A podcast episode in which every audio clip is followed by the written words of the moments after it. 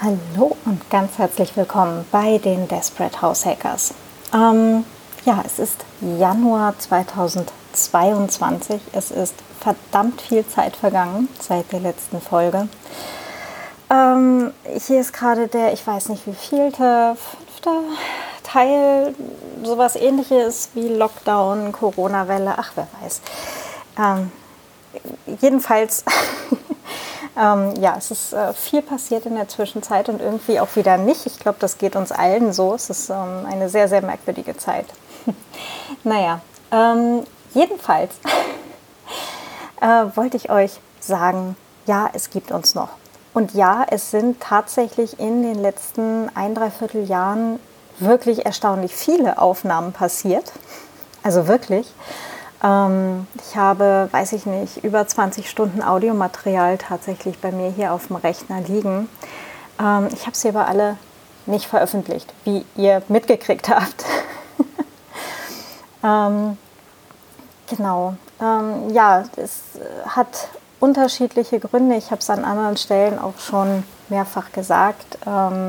Es sind Dinge passiert, die mir 2020 wirklich sehr die Sprache verschlagen haben und ich einfach überhaupt keine Lust mehr hatte, mich irgendwo öffentlich zu äußern. Ähm, ich ärgere mich eigentlich jetzt gerade im Nachhinein, dass ich nicht einfach zur Polizei gegangen bin und Dinge auch einfach angezeigt habe. Ähm, wie auch immer. Ähm, es ist auf jeden Fall mittlerweile so, ich bin so weit wieder äh, auf dem Damm, dass ich mir denke, okay, ähm, ich bin jetzt auch wieder in der Lage, mich öffentlich zu Dingen zu äußern. Und das betrifft auch die Podcasts. Das heißt, ähm, es passieren auch gerade schon wieder Dinge, auch im Datenschutz-Podcast. Für den Vienna Writers Podcast habe ich ein paar Sachen schon ausgemacht. Ja, und auch hier werde ich jetzt ähm, die aufgenommenen Stunden alle langsam mal ähm, ja, aufarbeiten und dann äh, hier nach und nach rausgeben. Ähm, ja, äh, jetzt geht es gleich hier weiter mit einer Aufnahme von Ende März 2020. Und zwar haben der Fellow Nerd und ich ein altes E-Piano äh, restauriert.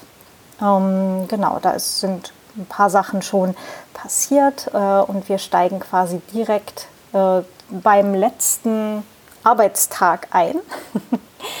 ähm, genau, aber das äh, sprechen wir dann ihr auch in der Aufnahme. Das kriegt ihr dann quasi direkt mit.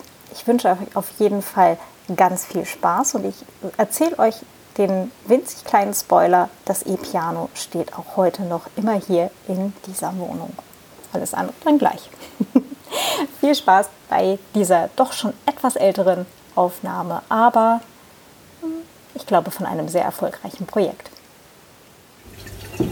Okay, dann ähm, äh, herzlich willkommen bei den Desperate House Hackers. Heute eine Folge zu ähm, der äh, Restaurierung äh, eines alten E-Pianos. Äh, in dieser Küche mit dabei der Fellow Nerd. Hallo. Hallo. So, ich parke mal das Aufnahmegerät. So.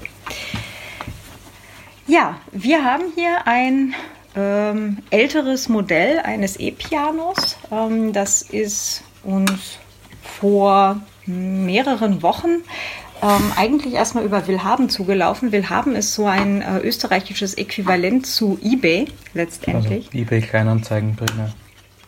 Genau, und ähm, ja, ich hatte halt schon, schon seit einer ganzen Weile halt geschaut, weil ich eigentlich total gerne wieder mehr Musik machen würde. Und ähm, ich habe halt mal vor vielen, vielen, vielen, vielen Jahren hatte ich zumindest mal äh, Orgel gelernt, mehrere Jahre lang und äh, wollte eigentlich immer Klavier spielen. Und dann ist mir dieses Modell hier als äh, defekt markiert für 120 Euro auf äh, Willhaben über den Weg gelaufen. Und ähm, es stand halt in der, ähm, in der Anzeige halt drin, ähm, dass es eben spielbar ist, aber es kommt kein Ton außer über MIDI. Und dann sagte der Clemens, das klingt so, als würde es reparabel sein. Ja, beziehungsweise wenn es über MIDI geht, kann man im Zweifel einfach einen externen Synthesizer dran stecken. Zum Beispiel, ja. Genau. Wobei ein externer Synthesizer, ähm, das hat jetzt vielleicht auch nicht jeder unbedingt äh, A, eine, eine spontane Idee, was das alles sein könnte, oder vielleicht zu also, Hause rumliegen. Für die Leute, die MIDI nicht kennen, das kennt man vielleicht noch aus dem Anfangszeitalter des Internets ähm, vor MP3. Ähm, das hat nämlich den massiven Vorteil, diese MIDI-Files sind vergleichsweise klein, die behalten eigentlich nämlich nur die Toninformation und nicht die eigentliche, ähm, nicht das eigentliche Lied, sondern das sind halt die einzelnen Noten da drinnen als Dateiformat. Ähm, das gibt es sowohl als Datei als auch eben zwischen elektronischen Instrumenten ähm, und ist so ein Protokoll, das mehr oder weniger alles, was irgendwie so Input sein kann, abbilden kann.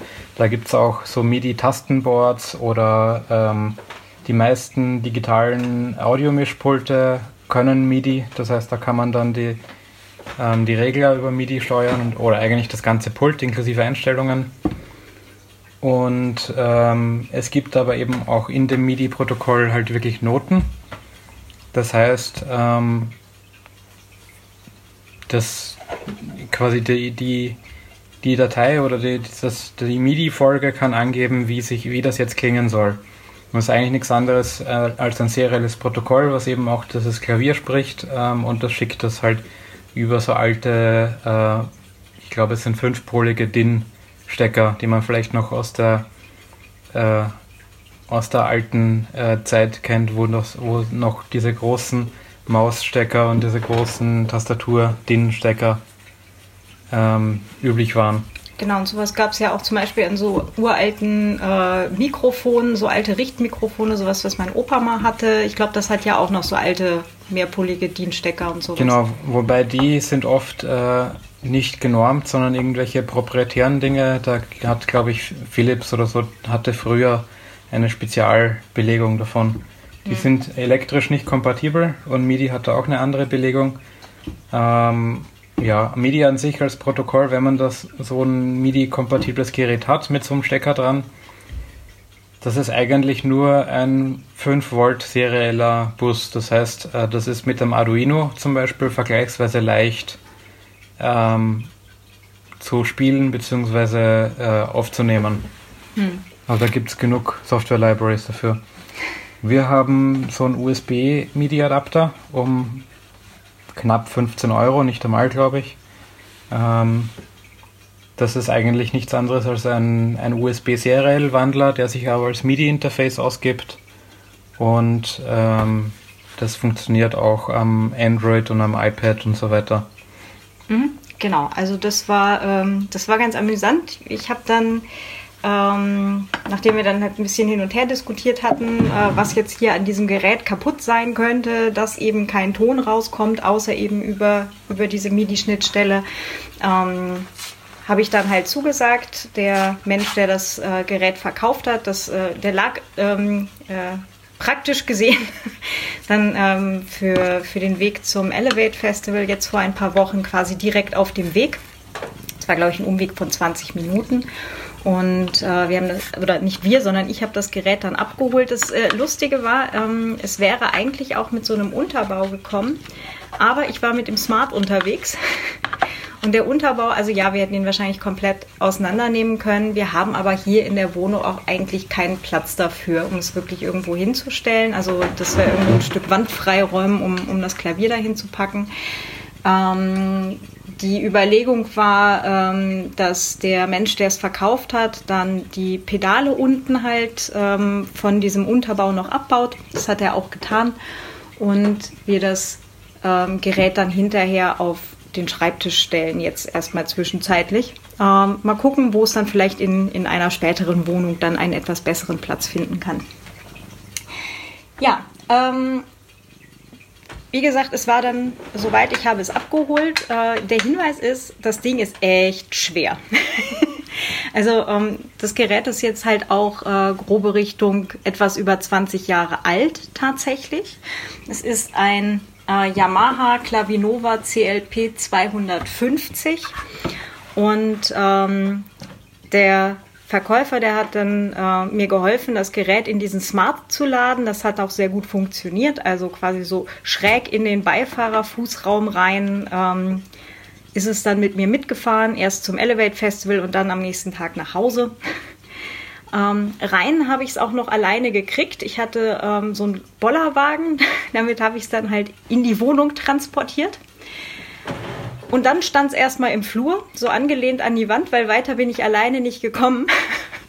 weil um, um es auf den Tisch zu heben, brauchte ich dann tatsächlich äh, die Hilfe vom Clemens, der dann äh, nach dem Elevate Festival irgendwann auch wieder zu Hause war.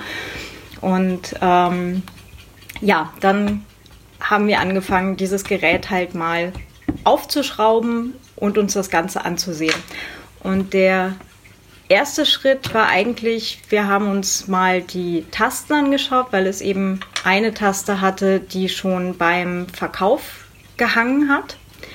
Und äh, im Internet findet man halt relativ viel Info, dass äh, Menschen, die eben ähm, Geräte haben, bei denen die Tasten hängen, irgendwie sehr verzweifelt sind und das ganz häufig dann auch wirklich nur ähm, ja durch Austausch äh, beim äh, Händler oder bei einer Reparaturwerkstatt von weiten Teilen von ähm, also der Tastatur dann halt irgendwie gefixt werden kann. Ähm, Im ersten Anlauf hatten wir auch tatsächlich erstmal kein, ähm, kein Silikonfett im Haus, das, das wir dann halt ähm, brauchen jetzt hier, um die Tasten eben einzufetten und neu reinzuhängen. Ähm, das war dann halt so, äh, Corona-Shutdown macht's möglich. Der, der, kam nämlich uns genau äh, zeitlich dazwischen und wir hatten halt, wie gesagt, dann ähm, das gerade nicht da. Wir haben dann weitergemacht mit dem ähm, mit, mit, dem, Elektronik, mit der Elektronik, genau. Und da kannst du jetzt, glaube ich, viel besser erklären, was du gemacht hast. Also grundsätzlich, das Ding ist äh, relativ simpel aufgebaut. Es gibt da eigentlich zwei Platinen. Das eine ist äh, ähm, quasi das Spannungsmodul plus äh, Verstärker für die eingebauten ähm, relativ massiven Lautsprecher. Und das zweite ist ein Board, wo die Tasten dranhängen und ähm, die MIDI-Schnittstelle drauf ist und da der Großteil der Elektronik eigentlich drauf ist. Ähm, kurzer Hinweis äh, für alle Zuhörer und Zuhörerinnen. Ähm, es gibt eine Fotostrecke ähm, auch in den Show Notes. Das heißt, dann könnt ihr euch auch angucken, wovon wir hier gerade reden. Und äh, ansonsten gibt es auf dem ähm, auf dem Deckel mehr oder weniger noch eine, eine Platine mit dem ganzen Tastenfeld und mit der äh, mit dem Lautstärkeregler. Genau, also diese kleine Platine, äh, das Tastenfeld, was er meint, das sind halt solche Sachen wie der, ähm, dass man halt A, die Lautstärke regeln kann, dann hat dieses äh, Gerät halt drei eingebaute Stimmen, also halt äh, Piano, E-Piano und ein Spinett. Und das kann man von außen quasi bedienen und davon sprach er gerade. Mhm. Genau, also es ist eigentlich nur das Bedienen, die Bedien, ja, nicht Terminal, sondern Tasten. Tasten, ja. Ähm, und einen An- und Ausknopf gibt es noch. Da ist noch eine kleine Platine an der Seite. Ja, das ist für die, äh, für die Kopfhörer. Mhm. Genau, also eine ja. Kopfhörerbuchse hat es auch noch. Und ähm, die erste Überlegung war da mal natürlich äh, aufmachen, ähm, vorsichtig einschalten, so dass möglichst, dass man halt äh, vor allem mit dem äh, 230 Volt Zweig, also mit der Spannungsversorgung nicht in Berührung kommt. Da kann man auch Dinge abdecken, wenn man möchte. Aber ähm, wenn man weiß, wie man damit umgeht, ist das an sich nicht so schwer. Und ähm, da gibt es üblicherweise äh, ein paar Dinge, die typischerweise bei älterer Elektronik kaputt werden können. Das eine ist irgendwo was durchgebrannt, das sieht man meistens auf der Platine, beziehungsweise wenn das Bauteil einfach schwarz ist und äh, oft zum Teil nicht mehr ganz da, also irgendwo was abgebrochen oder so. Ähm, dann äh, irgendwo eine Sicherung, das äh, war aber nicht wirklich der Fall, weil sonst wäre MIDI nicht gegangen. Und äh, sonst gibt es noch ähm, so Elektrolytkondensatoren, die schauen aus quasi wie so ein Zylinder mit einem ähm, Stück Plastikfolie drüber und sind meistens schwarz oder blau. Die sind gepolt und die haben an sich äh, eine Flüssigkeit drin und die werden mit der Zeit auch schlecht. Das sieht man denen meistens an, wenn sie sich aufwölben. Also oben ist so ein Aluminium, eine Aluminiumabdeckung und da sieht man, wenn die Dinger eben nicht mehr so zylinderartig sind, wie sie sein sollten, sondern irgendwo halt in Richtung Kugel gehen. so wie dieser Kater hier. genau, der Kater hilft hier gerade beim Aufnehmen, das ist total super. Mhm. Ähm, da hat man aber eigentlich nichts gesehen und äh, mit so ein bisschen Ahnung von Elektronik ähm, kann man dann so, schon, wenn man so eine Platine sieht, circa abschätzen, äh, wo welcher Teil ist, also welcher Teil quasi verantwortlich dafür ist, zu erkennen, welche Taste jetzt gerade gedrückt wird und wie stark. Also ich ähm, sollte dazu sagen, ich habe in der Schule ja damals ähm, war ich ja in der Elektronik AG als einziges Mädchen und ähm, diese, diese Bauteile hier, ähm, das ist alles natürlich viel, viel größer als wahrscheinlich auf äh, jetzt modernen äh, Boards. Wenn man jetzt so ein modernes E-Piano auseinandernimmt, das ist wahrscheinlich innen auch nur noch maximal ein Drittel so groß. Wahrscheinlich kannst du das mit einem Raspi oder sowas vergleichen. Und ähm, also ich finde das hier tatsächlich alles sehr übersichtlich und ähm, habe mich da auch relativ gut zurechtgefunden in meiner ganz, ganz dunklen Erinnerung an, an Schulzeiten. Und ähm, ja, also ich war, war eigentlich recht angetan. Es ist, wie gesagt, es ist halt alte Elektronik, aber es ist Elektronik. Und ähm, ja, man, ich finde es jetzt zu Lehrzwecken auch gar nicht so schlecht, weil man halt die, die Bauteile auch äh, sehr gut eben sieht und vielleicht auch ganz gut auseinanderhalten kann, als wenn eben alles einfach nur noch in, in Software gelöst ist. Mhm. Und ähm, da sind eben fünf Chips drauf, vier davon sind Yamaha branded. Ich habe jetzt nicht nach Datenblättern oder sowas gesucht. Ähm, nee, das habe ich ja dann derweil gemacht, ja. während du hier am, ähm, am Spaß haben am Gerät warst. Ähm, genau, der Clemens hat dann irgendwann angefangen, Dinge durchzumessen. Und ich ja, habe also, derweil nach, äh, nach nicht dem Owners Manual, sondern dem Support genau. Manual, beziehungsweise also dem Service Manual. Service Manual, genau, habe ich gesucht. Das mhm. gilt generell, äh, wenn ihr Geräte habt, äh, sucht mal, ob ihr dafür ein Service Manual findet. Die sind meistens nicht öffentlich, aber irgendwie kommen sie dann doch ins Internet. Ähm, ThinkPads oder Lenovo Laptops haben die meistens sogar komplett öffentlich zugänglich und da steht üblicherweise drinnen, ähm, wie funktioniert dieses Gerät, welche Teile des Geräts gibt es, wie kann man jeden Teil einzeln voneinander überprüfen und schauen, wo gibt es Probleme.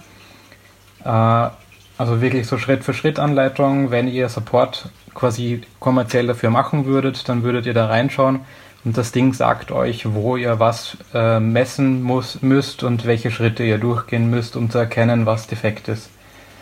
Ähm, genau. Haben wir jetzt dafür nicht gefunden? Genau, weil ich habe, ähm, also wie gesagt, ich hatte halt geschaut nach dem Service Manual eben von genau diesem Gerät äh, da gab es tatsächlich nichts. Ich habe aber eins gefunden von quasi derselben Baureihe mit äh, der äh, Versionsnummer irgendwie ähm, 10 höher oder 10 tiefer, also äh, relativ dicht dran von der, von der Baureihe her.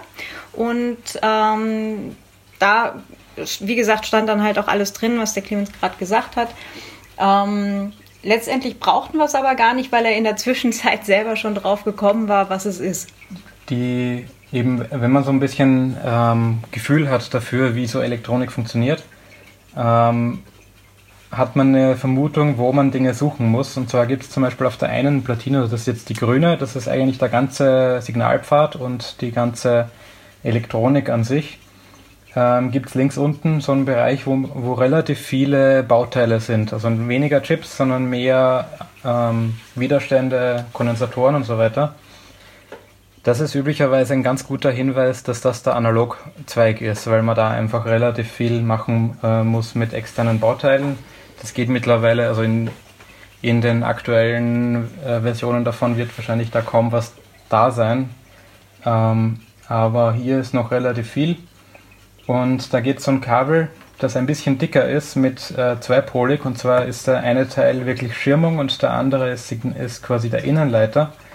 Ähm, das ist so ein relativ typisches Quarks-Kabel für Signalleitungen.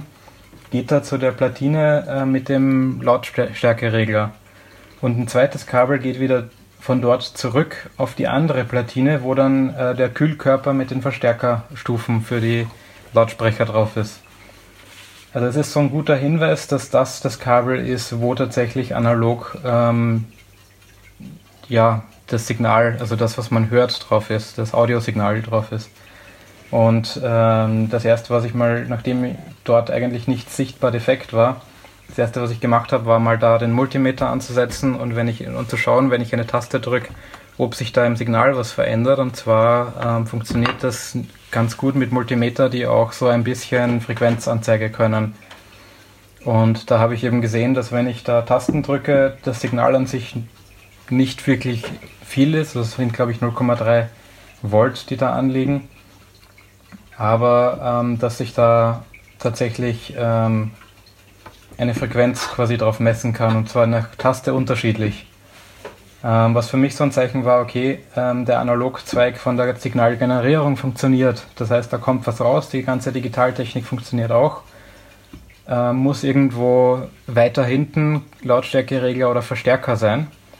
Ähm, nachdem ich die Platine dann mal abgebaut habe und einfach testweise mal im Betrieb ähm, das Kabel, was zum Verstärker geht, einfach mal äh, vorsichtig mit einem Widerstand kurz geschlossen habe und die Lautsprecher angefangen haben zu knacksen, äh, wusste ich damit, okay, der Verstärker ist es auch nicht. Ähm, es muss der Lautstärkeregler sein.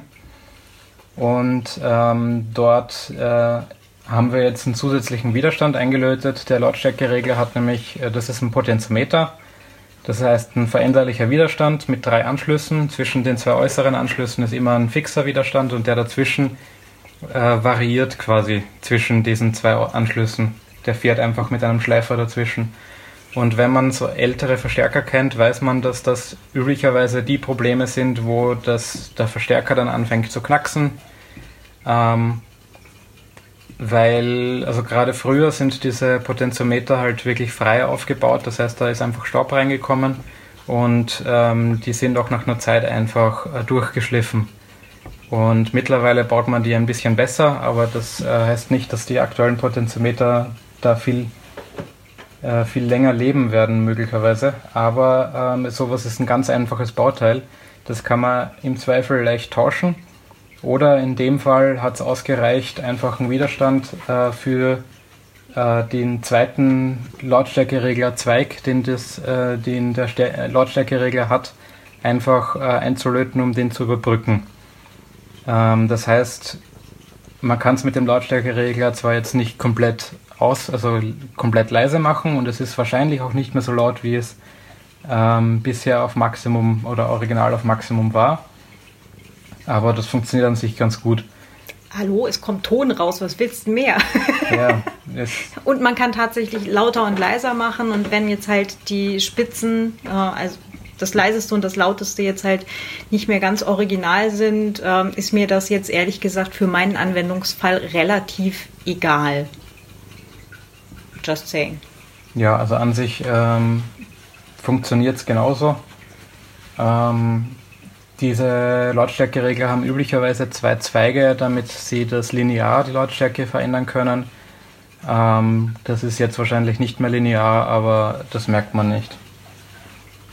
Genau, äh, am Kopfhörerausgang kommt auch nach wie vor Ton raus. Genau, und wenn man dort auch äh, einfach einen, einen, Adapter oder sowas auf kleine Klinke anschließt, dann ähm, macht das, ist es auch wirklich still. Also man kann es doch immer stumm schalten. genau, und dann kann man, ähm, also quasi mit, mit einem, äh, also Moment, ich fange meinen Satz nochmal an. Ähm, die äh, der Kopfhörerausgang hat halt eine, äh, einen großen Klinkenstecker quasi und ähm, wenn man jetzt halt äh, normalen kleinen Klinkenanschluss eben am Kopfhörer hat, dann kann man das mit einem Adapter halt auch lösen. Das ist ja alles kein Drama. Ähm, die das Geräusch im Hintergrund ist übrigens, dass wir hier gerade noch, beziehungsweise der Clemens gerade noch an den Tasten äh, werkelt. Ähm, genau, und wenn man jetzt den, ähm, den Kopfhörerausgang quasi mit einem ähm, Adapterstecker eben äh, quasi ja, äh, zumacht. Also dass man, dass man eben diesen Adapterstecker in den Kopfhörerausgang reinsteckt, dann ist das äh, Gerät einfach komplett stumm, weil eben die Elektronik glaubt, äh, der Ton geht jetzt halt da gerade raus. Also da ist ein Schalter einfach drin. Mhm. Wie bei den meisten Handys. Die erkennen das genauso. Genau, da kann es aber halt durch Software auch noch äh, im Zweifelsfall umgangen werden. Das weiß man von außen selten. Ähm, ja, also nachdem das, äh, das Gerät da mittlerweile wieder Ton machte, war ich total happy. Ähm, wirklich sehr, sehr glücklich erstmal damit mit Hurra. Ich habe ein, ein nahezu spielfertiges Gerät. Wie gesagt, es gab noch das Problem mit der hängenden Taste. Ähm, äh, ich habe dann, also wir hatten das ja wie gesagt vertagt aufgrund des äh, fehlenden Silikon Fats. Aber wir haben dann gesagt, naja gut, äh, probieren wir es jetzt trotzdem gerade mal aus, haben es dann erstmal zusammengeschraubt. Ähm, und äh, ich hatte dann eine App runtergeladen, äh, äh, Flowkey, genau. Und äh, habe dann halt einfach mal so ein bisschen vor mich hin probiert. Bin erstmal drauf gekommen, verdammt, diese App auf meinem iPad ähm, erkennt jetzt äh, nicht alle Töne. Und zwar waren so zwei, drei Töne, wo es halt auch wirklich, ähm, ich weiß nicht, ich habe dann sieben, acht, neun Mal die Taste angeschlagen, bevor dann halt ähm, die, die App eben diesen Ton erkannt hat. Und das hat dann irgendwie nicht so richtig viel Spaß gemacht. Ähm, ich habe dann Flowkey angeschrieben, beziehungsweise auf Twitter angeschrieben ähm, und habe von denen halt dann den Vorschlag gekriegt, naja, mach halt MIDI-Adapter dann ähm, ins, ins iPad rein, dann äh, sollte das klappen. Äh, interessanterweise kam am nächsten Tag auch tatsächlich gerade der MIDI-Adapter an. Und ähm, das funktioniert dann tatsächlich, also wie eine Eins. Das war dann äh, ganz völlig anderes äh, Spielgefühl. Ich habe keine Ahnung, ob dieses Gerät halt einfach vielleicht ein, ein, Viertelton zu hoch oder zu niedrig oder irgendwie da irgendwas dann halt nicht passt, dass die App eben diese, diesen Ton nicht erkennt. Ähm, kann ich jetzt nicht sagen. Das war auf jeden Fall zwischendrin ein bisschen frustrierend, aber wie gesagt, mit MIDI-Adapter war das dann halt wirklich schlagartig auch erledigt. Ähm, genau, der Clemens sagte ja vorhin, wir haben Adapter eben von MIDI auf USB und von äh, USB auf USB-C ist dann noch ein Teil dran und damit steckt das Ganze jetzt bei mir am iPad. Ja, und das funktioniert jetzt ziemlich gut. Ja, man kann das an sich auch als äh, normales Input-Interface quasi verwenden, als MIDI-Interface. Genau, da kommen wir dann später noch kurz zu. Aber die ähm, jetzt, wer auch schon spielen kann, also nicht nur so stümperhaft wie ich, sondern wer schon gut spielen kann und eben keine App da dran klemmen möchte, äh, dem kann jetzt der Teil vielleicht völlig egal sein. Aber äh, mein Learning war halt auch, äh, okay, vielleicht ist einfach dieses äh, ältere Gerät ähm, mit dem, was eben aus dem Lautsprecher rauskommt, nicht äh, 100% kompatibel mit dem, was so eine App versucht abzugreifen.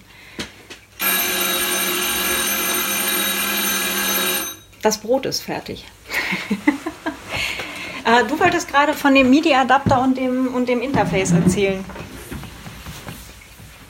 Ähm, ja, an sich, äh, es gibt da auch so MIDI-Keyboards äh, vergleichsweise günstig zu kaufen, die einfach nur ein kleines Keyboard sind mit USB dran, wo man dann am Rechner eben oder am iPad spielen kann, was selber keinen Ton macht. Das geht halt mit so einem großen Gerät auch.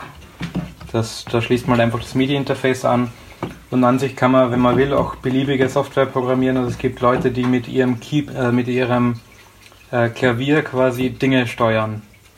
Weil es sind halt primär Tasten. Und Tasten kann man für alles verwenden. So.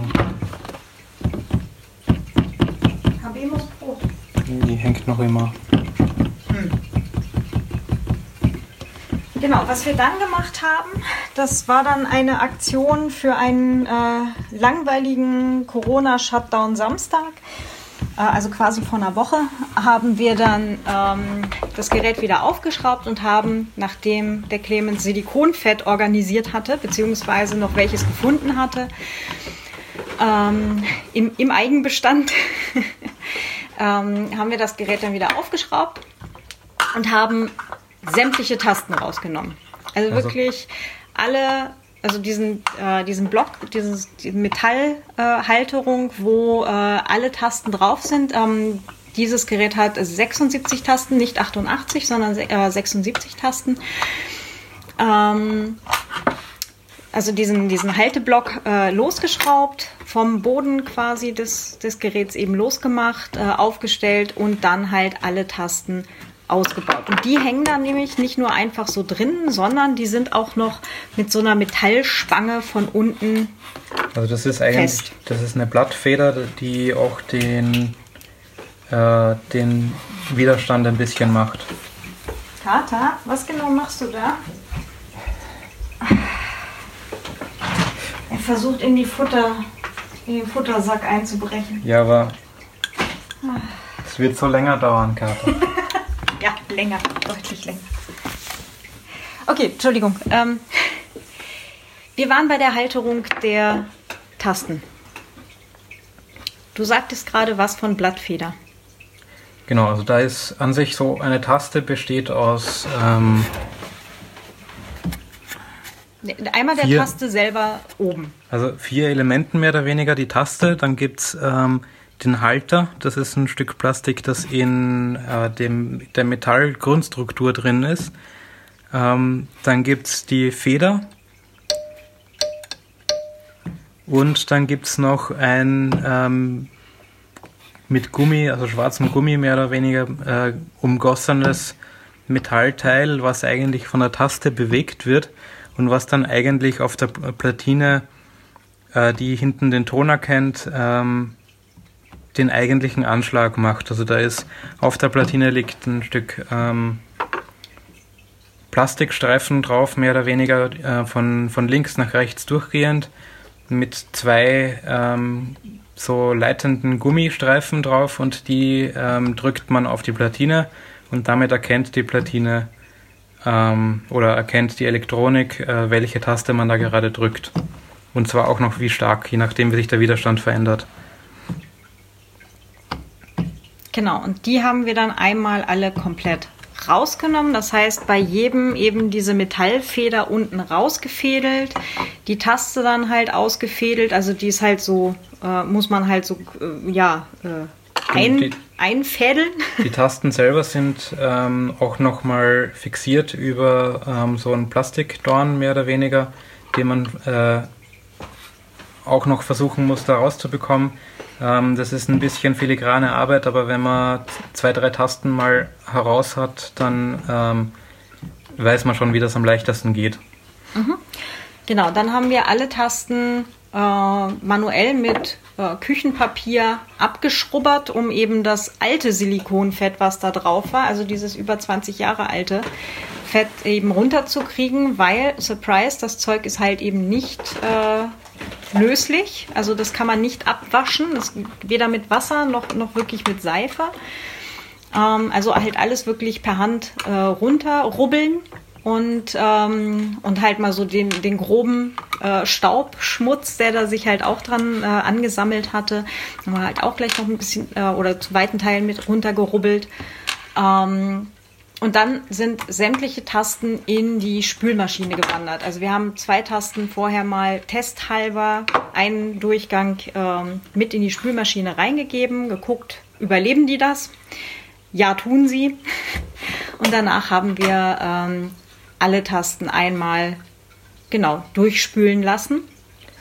Das ist, das ist übrigens auch ein guter ähm, Vorschlag bei Fernbedienungen, die irgendwann äh, leicht grauslich werden, ähm, auseinandernehmen, die Platine raus und die ganzen Plastikteile einfach in den Geschirrspüler geben.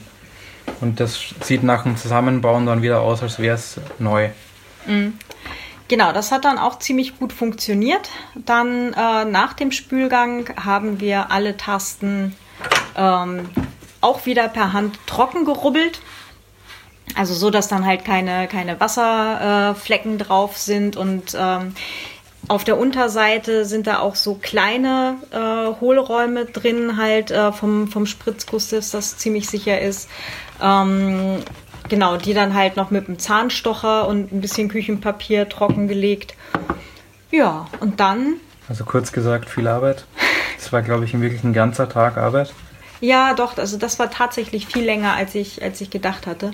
Und dann haben wir die äh, Tasten, beziehungsweise der Clemens hat die Tasten dann wieder eingebaut. Ich habe sie ihm hinsortiert. Äh, die weißen Tasten haben erfreulicherweise halt auch einen Aufdruck, ähm, welche Note es sein soll.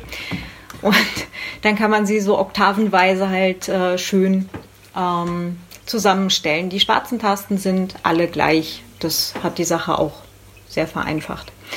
Genau, und dann ähm, nachdem dann jede einzelne Taste dann auch trocken gerubbelt war, neu eingefettet und dann neu eingefettet eingebaut. Ähm, die haben zwei, zwei Stellen, wo sie eingefettet sind. Ne? Einmal in der Mitte, wo sie auf diesem äh, Halter Dingens aufliegen und einmal hinten, wo, wo, sie eingehängt sind. Wo sie eingehängt sind, genau. Und das, dasselbe mehr oder weniger nochmal auf diesem Metallteil, ähm, das die eigentliche, den eigentlichen Tastenanschlag macht. Mhm. Also das ist genauso eingehängt, das ist halt ein bisschen kleiner. Ähm, und das macht eigentlich primär diese Haptik. Also das ist halt. Die Hammermechanik eben, genau. Ja. Ja. Das ist kein Hammer, aber. Nein, aber es heißt so. genau. Und das, äh, nachdem dann alle Tasten wieder drin waren, äh, haben auch oder hat der Großteil auch äh, super funktioniert. Also die, die, äh, die Haptik war tatsächlich hinterher auch eine andere. Das ist übrigens, ähm, das, wir haben halt dann ein bisschen gepokert, dass das mit dem, mit dem anderen Silikonfett funktionieren wird. Es hätte auch sein können, dass das einfach viel zu steif ist und die Tasten einfach nicht mehr gut funktionieren. Mhm. Ähm, das hätte auch passieren können, aber das hat es Gott sei Dank nicht. Das muss man sich halt vorher im Klaren sein, dass man nicht weiß, was da original verwendet wurde. Ja. Und dann, ähm, ja, soweit, so gut. Dann haben wir äh, den, den Tastenblock dann halt auch wieder äh, hingelegt und sind dann drauf gekommen, so, hm, verdammt, jetzt klemmt nicht nur die eine Taste, sondern noch zwei weitere. Wobei sich es ein bisschen verbessert hat. Stimmt, ja. Also jetzt so mit äh, ein bisschen liegen und das ist äh, und halt auch ein paar Mal, paar Mal spielen und halt ein paar Mal bewegen die Tasten äh, hat tatsächlich auch schon sehr dazu beigetragen, dass ähm, dass es sich halt auch beim Spielen wieder gut anfühlt, sag ich mal. Ähm, ja, nur eben wie gesagt diese drei Tasten da hakte es gerade noch und da sind wir jetzt eben gerade dabei. Magst du vielleicht gerade kurz sagen, was du jetzt gerade versuchst, um das jetzt gerade zu lösen, das Problem? Also was wir nicht geputzt haben, war eben diese Hammermechanik. Ähm, sondern eigentlich nur die Tasten äh, und bei den drei Tasten. Also quasi der obere Teil von dem, von dem Tastenbereich, der ähm, und diese Hammermechanik ist ja quasi so das untere Halteteil. Genau, das ist quasi mhm. vom Typ her funktioniert das genauso wie die Taste. Nur greift es halt auch in die äh, in diese Platine rein, dort wo, wo dann die, die Ton, also der, der Tonkontakt ist und wird halt von der Taste mehr oder weniger bedient. Ähm, und den Teil haben wir eben äh, letztes Mal nicht geputzt, weil das wäre einfach noch viel mehr Aufwand gewesen. Ähm, und das mache ich jetzt bei den Tasten. Genau. Wobei wir noch nicht ganz wissen, äh, an welcher Stelle tatsächlich die Taste hängt. Weil das ist nicht so simpel, weil wenn man äh, den Tastenblock aufstellt, hängen sie nicht mehr, weil sie halt die Schwerkraft nicht mehr haben. Ähm, so ist aber die einzige Möglichkeit, wie man sieht, wo die Taste, also wie die Taste sich bewegt. Außer jemand äh, kommt noch zur Hilfe, wir halten es mit zwei Leuten hoch und eine Person guckt von unten, wo sich's bewegt. Ja, man könnte es da auch eben, gerade die Taste, die relativ am Ende ist, könnte man auch halt irgendwo über den Tisch stehen lassen können. Also, aber. Mhm. Wenn man halt eine Taste hat, die in der Mitte ist, äh, ist das dann, also da braucht man dann zumindest eine zweite Person, die es hält, wenn man sagt, okay, ich, wir, ähm, wir legen das jetzt auf den Tisch, damit jemand von unten dann halt sich angucken kann, wo die Taste hängt. So, Du hast jetzt gerade die eine Taste wieder eingebaut und fädelst jetzt gerade diese Metallklammer äh, wieder ein. Zum, zum zweiten Mal. okay. Äh, ja, weil es vorher noch nicht wirklich geklappt hat.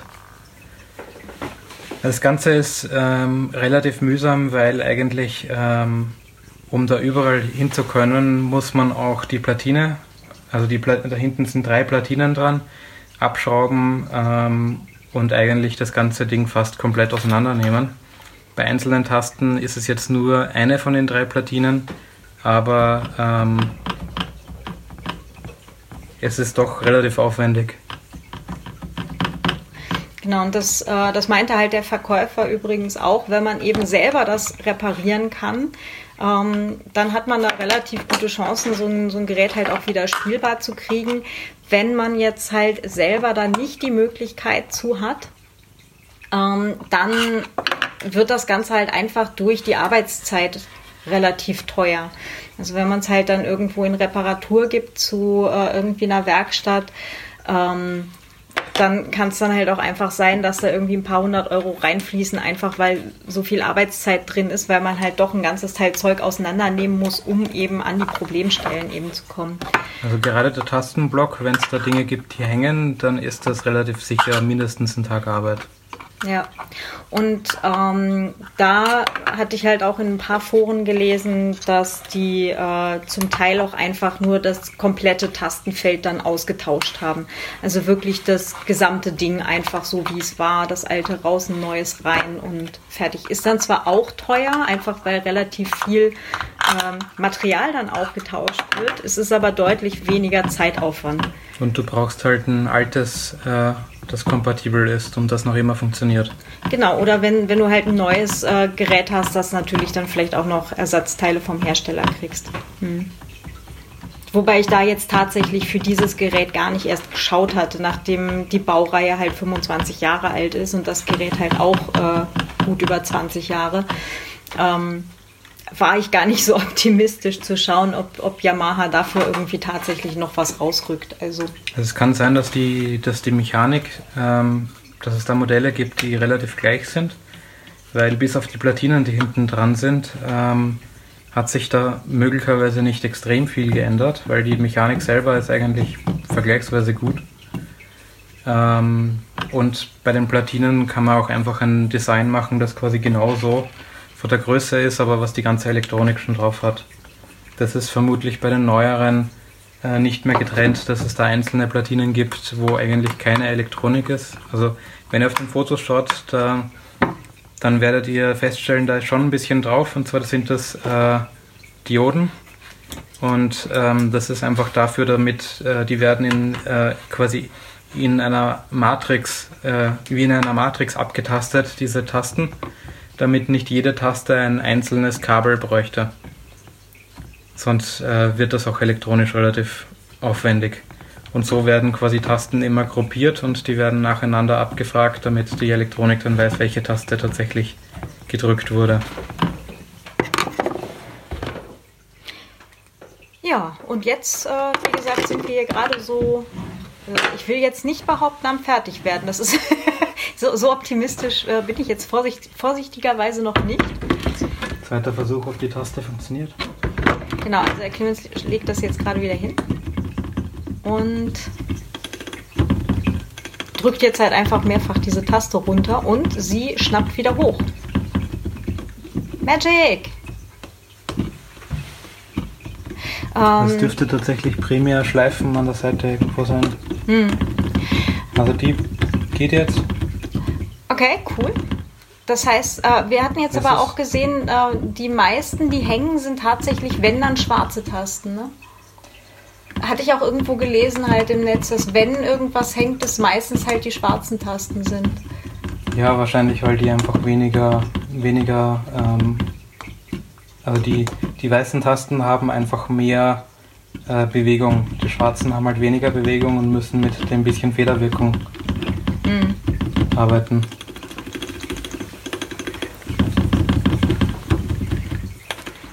Okay, also es scheint ein, ein funktionelles Vorgehen zu sein, ähm, den unteren Teil, also diese Hammermechanik rauszunehmen, die halt auch äh, zu säubern und neu zu fetten, wieder reinzutun und eine gesäuberte und gef äh, frisch gefettete Taste dann von der anderen Seite eben dazu zu geben. hat jetzt zumindest für eine Taste schon funktioniert. Zwei haben wir noch. Zwei haben wir noch. also eigentlich ähm, müsste man wahrscheinlich mal da alles auseinandernehmen, komplett reinigen. Aber, ähm, und dann wäre es wahrscheinlich so wieder wie original. Aber, weil es gibt da, es funktionieren nicht alle Tasten gleich und das waren auch, ähm, wie wir das bekommen haben, ein paar Tasten ein bisschen unterschiedlich. Aber das ist einfach, weil das Ding halt älter ist. Solange sie funktionieren. Hm. Ähm, genau, und ich war da allerdings relativ optimistisch, nachdem ähm, der Mensch halt auch sagte, dass äh, das Gerät hat halt die meiste Zeit äh, in irgendeinem Probenraum äh, gestanden. Äh, und halt da eben für, für irgendeine Band ähm, als äh, Kompositionsobjekt äh, hergehalten ähm, dass es halt zumindest nicht irgendwo an, an grober Abnutzung oder ähm, keine Ahnung, irgendwas ist draufgefallen oder ähnliches. Ähm, da war ich doch relativ optimistisch, dass es zumindest äh, gut behandelt worden ist in seinem vorherigen Leben. Bis auf etwas mehr Staub war da eigentlich auch nichts drin. Also ja. irgendwo waren, glaube ich, ein, zwei Flecken, wo halt irgendwo mal was ein bisschen reingeronnen ist, aber das war auch relativ wenig. Ja, eine äh, ein paar Tasten haben halt so eine Schramme drüber. Die habe ich dann halt auch bei, nach, dem, nach dem Trockenlegen ähm, wieder so sortiert, dass die dann am Stück sind. Das, ähm, dann sieht es zumindest so aus, als ob das eben so passiert ist. Und äh, eine Taste hat, ähm, das sieht so aus, als wäre da vielleicht mal eine Zigarette drauf gefallen, wobei es insgesamt nicht nach einem Rauchergerät riecht. Also es ist ähm, quasi geruchsneutral. Das heißt, es kann nicht lange äh, irgendwo in einer Rauchumgebung gewesen sein. Ähm, aber eine Taste sieht halt trotzdem so aus, als wäre da, wär da vielleicht irgendwie eine Zigarette draufgefallen oder so. Die ist halt einfach ein bisschen, die hat so zwei braune Flecken drauf. Aber es ist nicht schlimm. Das, und ich finde es auch insgesamt nicht schlimm, äh, dass das Gerät halt ähm, ein Vorleben hatte. dass es halt einfach ähm, doch äh, auch gebraucht ist, dass es einfach Gebrauchsspuren hat. Ähm, das darf es nach paar in 20 Jahren. Das ist schon in Ordnung. Das ist ja ohnehin das, das Dramatische, ne? wenn du dir ein ganz neues Gerät kaufst, so irgendwas, ja, und viele kennen das wahrscheinlich von, von einem neuen Telefon oder sowas. Du nimmst das Ding aus der Schachtel, es ist shiny, es ist toll, es glänzt, es ist alles wunderschön.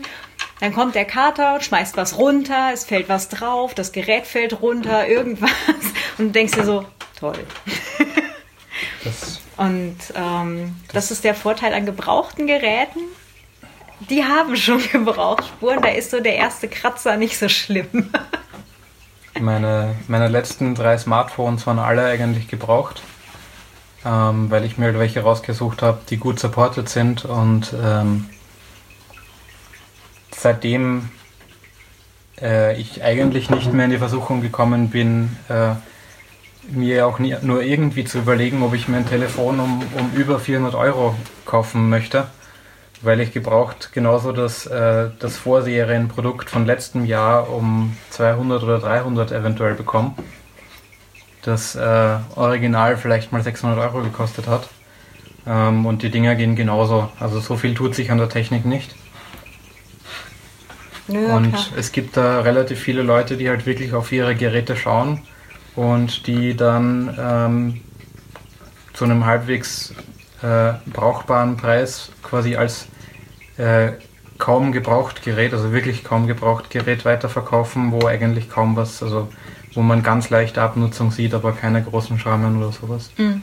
Ja, bei mir ist ja auch immer, ähm, also bei meinen Telefonen zum Beispiel, wenn ich ein neues Telefon habe, ähm, dann ist das Erste, was passiert, äh, ich kaufe halt auch äh, so, ein, so ein Schutzglas dazu, also nicht nur Folie, sondern tatsächlich jetzt seit einer ganzen Weile halt so ein, so ein Panzerglasteil. Ähm, und das Ding liegt schon bereit, wenn ich die Schachtel vom Telefon das erste Mal überhaupt öffne. Und noch bevor da ein Fingerabdruck draufkommen kann, mache ich wirklich schon die, dieses Schutzglas auf das Telefon drauf, weil ich ähm, weil ich das halt eigentlich auch ganz gerne mag, dass es äh, im Zweifelsfall, wenn es halt zerschrammt oder ähm, ich hatte jetzt halt auch schon mal, dass ich ähm, dass mir runtergefallen war und dann halt irgendwie äh, Spinnennetz-Dingens, aber das ist dann halt wirklich nur an dem an dem Schutzglas gewesen. Und ähm, das kann ich dann einfach runter machen, mache neues drauf und fertig. Und darunter das Gerät selber sieht immer noch aus wie neu. Ähm, genau, und äh, auf der Rückseite habe ich halt auch immer so ein, ähm, oder halt rundrum auch um die Ecken habe ich halt immer so ein, so ein äh, so eine Gummihülle mit. Äh, ich habe tatsächlich mal, da waren wir in Ungarn beim Camp, ne? beim Camp Plus Plus, da ist mir nämlich die Hülle vom Telefon kaputt gegangen. Und dann waren wir in Ungarn beim, was, wie heißt das Ding da? Tesco, ne? So ein mhm. großer Supermarkt, die halt auch so ein bisschen Elektronik und Stuff haben. Und da habe ich eben diese Hülle hier gekauft, die hat tatsächlich nochmal ähm, etwas. Ähm, äh, mit so Luftpolster an den, an den Kanten, also wirklich an den vier Ecken nochmal extra. Das fand ich, fand ich sehr amüsant und es kommt genau meinem Anwendungszweck sehr entgegen. Ähm, ja, also ich gehörte auch zu den Leuten, denen irgendwie das alte Nokia-Telefon aus der Autotür rausgefallen ist und so. Ähm, mein, ak mein aktuelles ist mir, glaube ich, in derselben Woche, wo ich es äh, bekommen habe, äh, knappe zwei Meter auf der Stiege nach unten gefallen. Und das ist einfach viel angenehmer, wenn du weißt, okay, du hast keine 700 Euro in dieses Gerät investiert. ja. Ähm, bis auf einer kleinen Schramme auf der Seite hat es tatsächlich nichts gehabt. Also das ähm, entspannt etwas. Ja, durchaus, durchaus.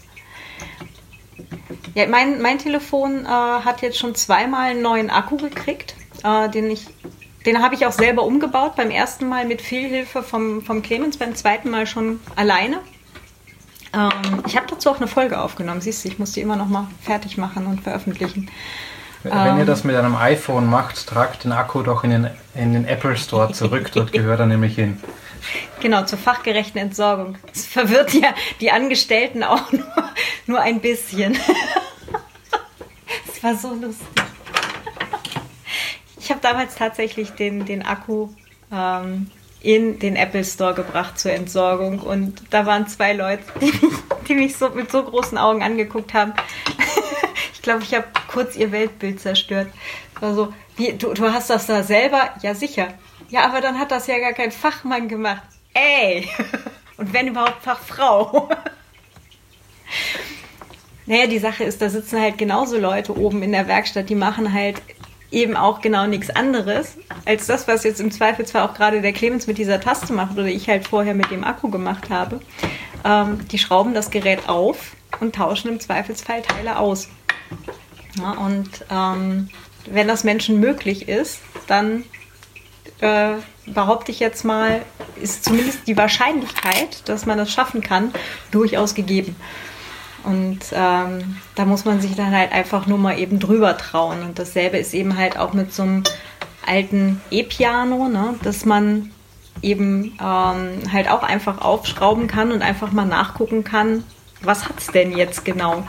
Und ähm, die Ausgabe von 120 Euro und ein Umweg von 20 Minuten auf einem Weg, den ich ohnehin fahren wollte, ähm, finde ich jetzt eigentlich durchaus okay.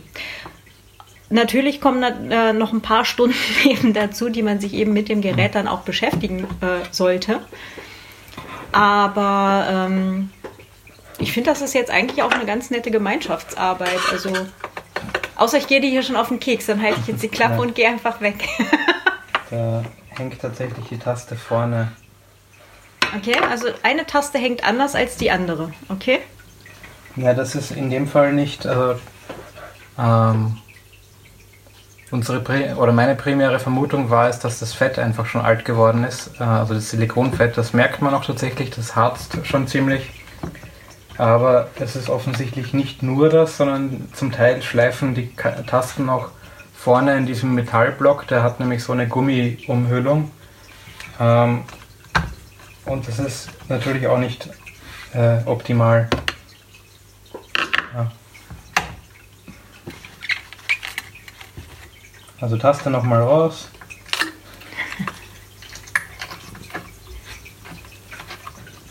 Der Kater guckt sich derweil das Geschehen äh, desinteressiert an und fragt sich, wann es das nächste Mal Futter gibt. Ja, also grundsätzlich ähm, würde ich jetzt mal behaupten, dringend zum Nachmachen empfohlen. Also äh, wer jetzt halt überlegt, vielleicht, also jetzt konkret auch so ein altes E-Piano, ähm, entweder ihr habt eh eins rumstehen, wo eine Taste hängt oder wo irgendwie kein Ton kommt oder was auch immer es hat. Ähm, es ist jetzt tatsächlich nicht so unglaublich schwierig. Ähm, zum ersten Aufschrauben natürlich bitte den Stecker rausziehen. ich sag's nur, ja. Ähm, also euch nicht weh und die, ähm, die üblichen Sicherheitsvorkehrungen, wenn man mit äh, elektrischen Geräten eben rumtut, äh, bitte beachten. Ja, also wirklich vorher den Stecker rausziehen und so weiter, dass ihr euch auch wirklich nicht verletzen könnt. Und äh, schaut es euch einfach mal an. Und ihr findet auch ziemlich sicher äh, im Netz, äh, in diversen Foren äh, Hinweise darauf, wie andere Leute ihre Geräte repariert haben. Ähm, oder äh, was gegebenenfalls äh, Fachwerkstätten im konkreten Fall dann ausgetauscht haben, was ein guter Hinweis ist, an welcher Stelle man suchen muss. Aber wenn ihr ein bisschen Zeit habt, und äh, Interesse daran, wie Dinge funktionieren, dann ist äh, selber auseinanderbauen und selber reparieren, glaube ich, durchaus eine gute Option. Wobei man dazu sagen muss, ähm, your mileage may vary. Das heißt, ähm, man muss immer davon ausgehen, dass es im Zweifel ein Ding ist, das sich nicht reparieren lässt oder wo danach ähm, andere Dinge kaputt sind. Ähm, das stimmt, ja. Das heißt, äh, grundsätzlich, es gibt auch viele Dinge, die sich einfach schlecht reparieren lassen oder gar nicht reparieren lassen. Davon muss man ausgehen, dass das äh, Ding im Zweifel dann später nicht mehr funktioniert. Richtig. Ähm, und das ist dann halt natürlich auch einzupreisen, äh, also wortwörtlich, wenn man halt sagt, okay, ich kaufe halt ein Gerät, das als defekt ähm, verkauft wird. Ähm, das gilt jetzt äh, für äh, E-Pianos wie für alles andere. Ja, also Küchenmaschine, Nähmaschine, Stickmaschine, ähm, Telefon, ja, was auch immer, wo auch immer defekt dran steht. Wenn ihr eine grobe Ahnung habt oder jemanden im Freundes- und Bekanntenkreis oder halt jemand bei euch im, im Hack, äh, Hackerspace, wo die Leute sagen, naja, klingt sehr nach dem und dem Fehler, ja, und äh, ist wahrscheinlich reparierbar oder mh, hm, unsicher, ja. Ähm, denkt daran, dass ihr, dass ihr das dann halt im Zweifelsfall einpreist. Ich kenne jetzt halt auch aus dem CCC-Umfeld einige, die sich äh, gebrauchte und äh, ähm, halt auch teilweise als defekt verkaufte äh, Stickmaschinen ähm, zugelegt haben. Ähm, das finde ich auch ein unglaublich spannendes Projekt, aber abgesehen davon, dass nämlich so eine Stickmaschine äh, extrem teuer ist, wenn man die wenn man die neu kauft, ähm, ist da natürlich auch die Sache ähm, viel Mechanik, gegebenenfalls viel Elektronik und äh, ganz viele lustige Teile, die da kaputt sein können. Ähm, wäre aber vielleicht auch noch mal so eine so eine Sache. Vielleicht mag ja die, ähm, wie hieß sie, Britta, ne? Äh, vielleicht mal eine Folge machen zum Thema äh, Stickmaschinen wiederherstellen. genau. Ja, ähm, genau, der Clemens ist da immer noch dabei, mit dem Silikonfett äh, Teile einzufetten. Du fettest jetzt gerade was anderes als vorher, oder? Ja, das ist jetzt eigentlich, ähm, wo die Taste quasi, die Führung der Taste ist das. Also da, wo es eben gerade geschliffen hat, ne? Genau. Okay. Das heißt, äh, quasi an diesem Metall, an dieser Metallunterkonstruktion ähm, ist da so ein Gummi drüber. Ja, genau. An dem dürfte die Taste hängen. Und jetzt macht er gerade die Taste nochmal sauber. Ja, eigentlich mit Silikonfett. Okay. Ah, das, das, Fett an dem, okay, das Fett an dem Tuch. Viel, aber. Mhm. Genau, nochmal Fett aus der Tube dazu.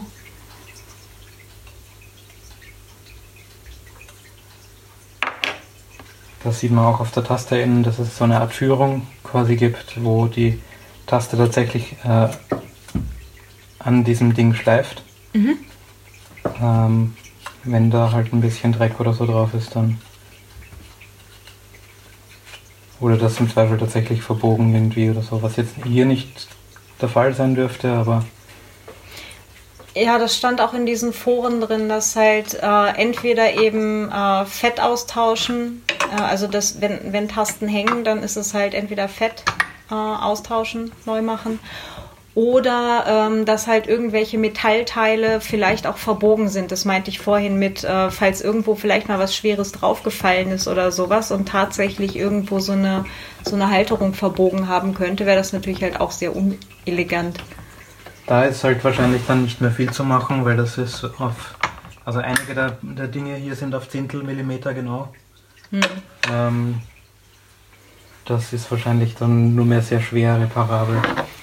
Gegebenenfalls, falls man Ersatzteile kriegt oder halt wirklich das gesamte Tastending halt austauscht. Aber ähm, ja.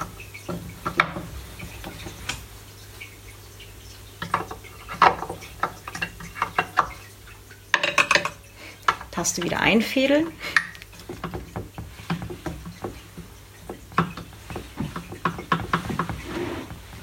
Clemens bewegt die jetzt halt äh, immer so hin und her.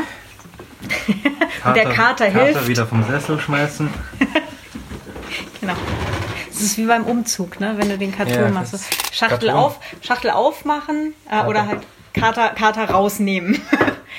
Dinge zusammenpacken, Kater rausnehmen, Dinge reintun, Kater rausnehmen. Kater nochmal rausnehmen und dann zumachen. Rappeln im Karton, Schachtel aufmachen, Kater rausnehmen, Schachtel zu. Nächste Schachtel. Gell, du? Hm? Ja, ja, ich weiß, du hilfst unglaublich, Kater. Besser aus. Okay. Was hast du jetzt genau getan? Also diese Taste ist vorne, hat vorne so eine Führung. Mhm. Und ähm, die ist eben so mit gummiartigem Plastik. Mhm. Und dort hängt sie vorne drinnen und dort dürfte sie äh, geschliffen haben. Das habe ich halt einfach. Ähm, Auch mit, mit Silikonfett? Leicht mit Silikonfett benutzt.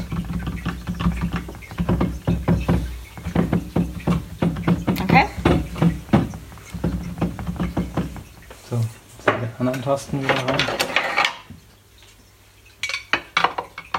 Okay, du hast die beiden weißen Tasten, die drumherum waren, auch einmal rausgenommen? Ja, weil sonst kommt man nicht dazu. Das hm. ist das Mühsame an den schwarzen Tasten. Äh, man bekommt sie zwar mit ein bisschen, äh, also wenn man die weißen Tasten runterdrückt, bekommt man die schwarzen auch alleine raus. Ansonsten muss man die weißen rundherum auch rausnehmen. Aber man kommt auf jeden Fall nicht gut dazu. Die Metallstangen liegen hier.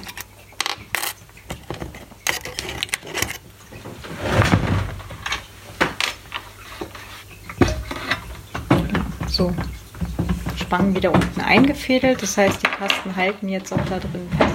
Und die Tasten, die, ähm, die haben irgendwie noch dieses Federdings, ne? Äh, mit, dem, mit der Metallspange. Genau, also die hält quasi sowohl die Taste als auch diesen, äh, den Mechanismus innen gegeneinander. Das ist nicht nur Halterung, sondern das ist auch. Hm. Ja. Na, hängt immer noch. Ah, nein. Da fehlt auch noch die Platine drunter.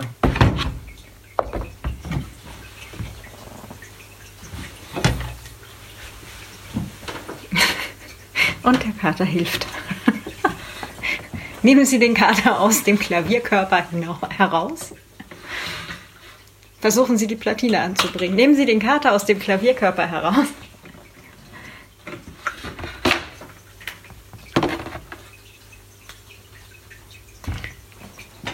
Was der Clemens gerade tut, ist, dass er diese Platine wieder unten dagegen schraubt. Und dann gucken wir gleich mal, wie das aussieht. Ob die Tasten dann auch gleich wieder alle schön hochkommen nach dem Anschlag. wo hängt's da?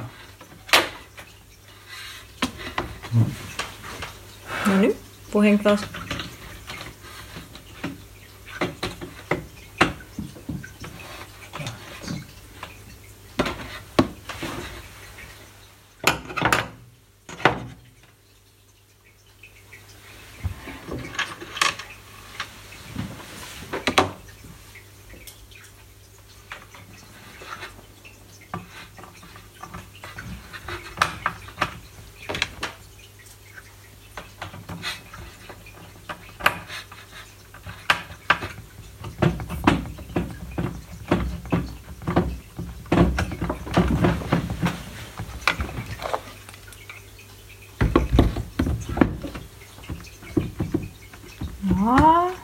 Bewegt sich langsam, aber es bewegt sich zumindest wieder hoch. Das ist schon besser als vorher, wo sie ganz unten hing.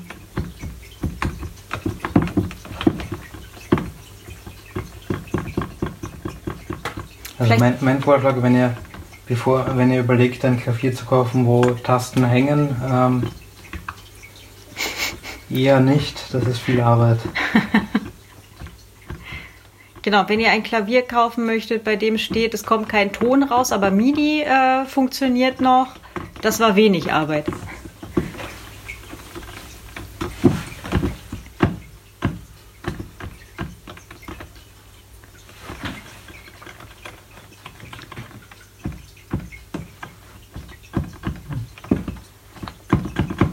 Okay, jetzt hat er gerade da mal ein bisschen hin und her gedrückt plötzlich geht die Taste auch schnell wieder hoch. Also da ist tatsächlich drunter das Metallteil verbogen gewesen. Okay. Hm. Das war nach links.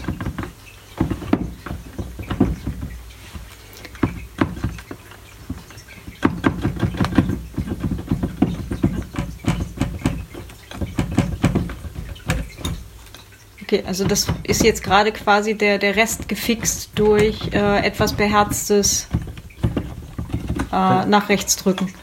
Die, es werden vermutlich primär die schwarzen Tasten hängen, weil man dort halt ähm, die, das verbiegen kann. Hm. Ähm, weil die halt rausstehen. Die weißen Tasten kannst du nicht verbiegen, weil das ist eine Fläche. Ja. Yay. Läuft. Cool. Dann können wir ja äh, wenn wir es dann gleich zusammengebaut haben. Achso, eine Taste haben wir noch. Mhm. ähm, können wir ja dieses ähm, ähm, MIDI-Mischpult, wollte ich schon sagen.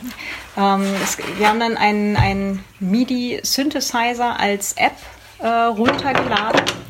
Ähm, wie gesagt, wir hatten ja vorher schon festgestellt, dass ähm, dass dieser MIDI-Adapter grundsätzlich auch am iPad funktioniert, ähm, eben mit dieser äh, Klavierlern-App äh, Flowkey. Und ähm, also es gibt auch noch diverse andere Klavierlern-Apps. Ich kriege auch kein Geld dafür, dass ich das jetzt hier sage. Ich sage nur, ich habe diese gerade dann äh, verwendet und war relativ angetan davon, wie sie funktioniert. Und Genau, und dann, nachdem wir eben schon wussten, dass das äh, gut funktioniert, hatte ich dann mal auf Mastodon gefragt, was so ähm, gute äh, MIDI-Synthesizer-Apps wären, die man ähm, eben für, ähm, ja, für, fürs iPad eben runterladen kann, also iOS-Apps konkret. Und äh, da wurde mir dann irgendwie auch eine empfohlen und die habe ich dann halt auch runtergeladen. Und ähm, genau, die war jetzt irgendwie auch gerade gratis. Ähm, und ja, haben dann haben das dann angebaut und waren dann irgendwie erstmal die nächsten vier Stunden damit beschäftigt, uns äh, durch die unterschiedlichen Tonkombinationen dann ähm, durchzuspielen. Äh, das äh, macht schon richtig Spaß. Ich muss noch mal rausfinden, ob äh, das, was man damit dann letztendlich machen kann, ob man das dann halt auch tatsächlich selber ähm, weiterverwenden kann oder wie da halt im Zweifelsfall auch die Beschränkungen sind, äh, ob man es kommerziell verwenden darf oder ähm, ob, ähm, ob man äh, das quasi, wenn überhaupt nur ähm, Creative Commons oder so lizenziert verwenden darf. Da muss ich nochmal nachlesen. Aber das sollte ja eigentlich in den also das, was du damit AGB erstellst, stellen. Das, was du damit erstellst, können sie eigentlich nicht wirklich, weil das hat ja dein Copyright. Aber das Einzige, was man einschränken kann, ist die Benutzung der Software. Und da kann es halt sein, dass du, dass du das nur für nicht kommerzielle Dinge verwenden könntest. Oder dürftest. Mhm. Ja gut, was ja aber letztendlich auf selber rauskommt, oder? Wenn ich die App ja, nur nicht kommerziell verwenden darf und halt in meiner Freizeit äh, dann lustig damit Musik ja, machen kann, wie ich Creative möchte. Commons heißt ja nicht äh, unbedingt. Nee, das ist wohl richtig, aber ähm, ja, ich meinte jetzt halt eben non-commercial. Also. Hm. Was jetzt natürlich für die Verwendung für zum Beispiel ein Podcast-Intro relativ egal ist. Da fehlt was.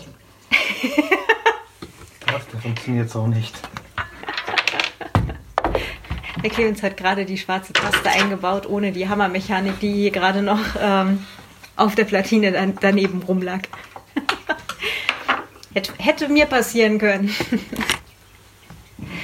ähm, ja, nein, also zur Verwendung zum Beispiel für ein Podcast-Intro ähm, ist das dann wahrscheinlich relativ egal, sofern der Podcast eben non-commercial ist. Ähm, aber eben für den Fall von, ihr wollt da kommerziell Musik mitmachen, die dann halt vielleicht auch gegen Geld irgendwo ähm, käuflich äh, erwerbbar wäre, ähm, ist das dann natürlich nochmal eine andere Sache. Da dann halt vorher in die AGB reingucken, was die Hersteller eben von so einem äh, Synthesizer, von so einer Synthesizer-App halt vorschlagen.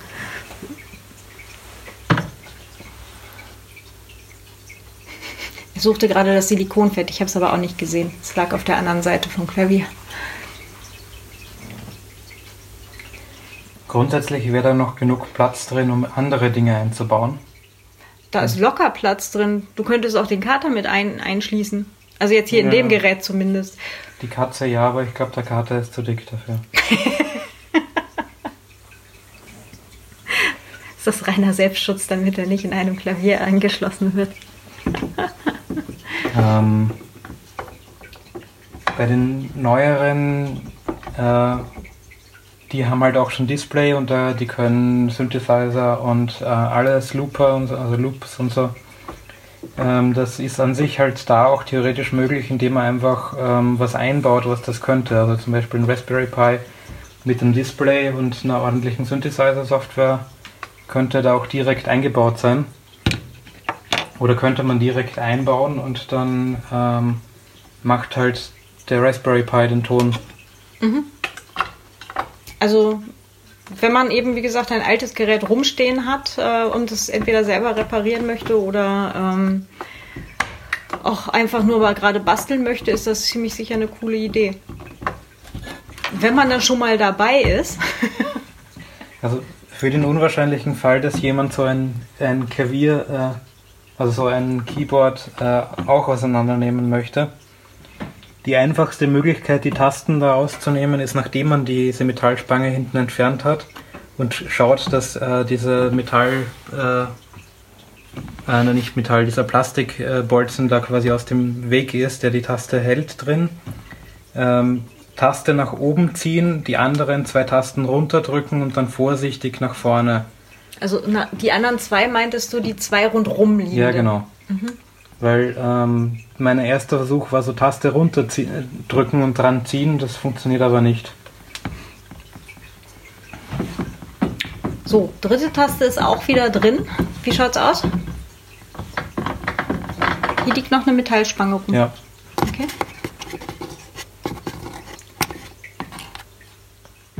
Das primäre Mühsamere daran ist, dass man immer die Platine hinten abschrauben muss.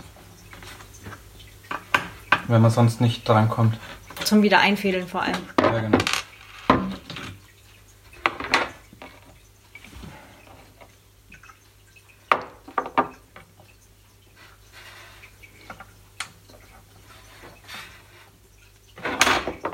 Die Spannung steigt.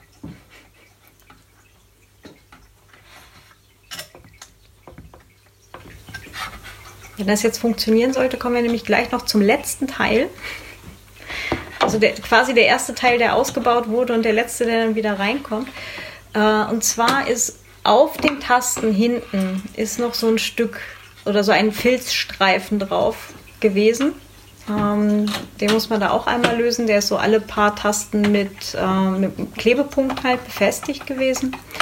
Äh, nach den über 20 Jahren war der ohnehin nur noch an einer Stelle fest.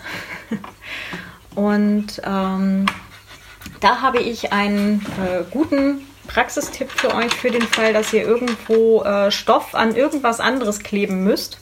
Also Textil an irgendwas anderes, ähm, habe ich einen guten Tipp, äh, damals noch aus dem Kostümkram-Forum und zwar von der Antje ist der Tipp. Ganz lieben Dank an dieser Stelle für den Fall, dass sie diesen Podcast hören sollte. Strasskleber. Strasskleber klebt so ziemlich alles. ähm, ich habe da so einen von Knorr Prandell. Kriege ich auch kein Geld für. Äh, Schmucksteinkleber. Ähm, genau, Strasskleber ist so der gute Freund, wenn man Textil mit irgendwas anderem verbinden möchte. Äh, kann man übrigens auch super hernehmen für den Fall, dass einem irgendwo ein Saum aufribbelt, ja, also dass der wirklich so ausfranst. Äh, da kann man auch mal kurz mit diesem Strasskleber dran gehen, dann franzt der zumindest nicht weiter, äh, bis man es dann halt ordentlich reparieren kann. Genau, so. Platine ist wieder fest, wenn ich das richtig sehe. Kabel wieder dran. Kabel wieder. Äh, funktioniert die Taste? Ist schon. Ist die Test. getestet, Testing, Testing, Testing. Wie in der Softwareentwicklung. Hast du den Deckel vom, vom Fett? Hm? Ich glaube, das ganze Ding steht jetzt gerade auf dem Deckel vom Fett.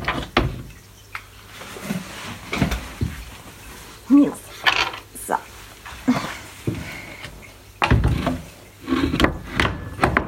Jawohl.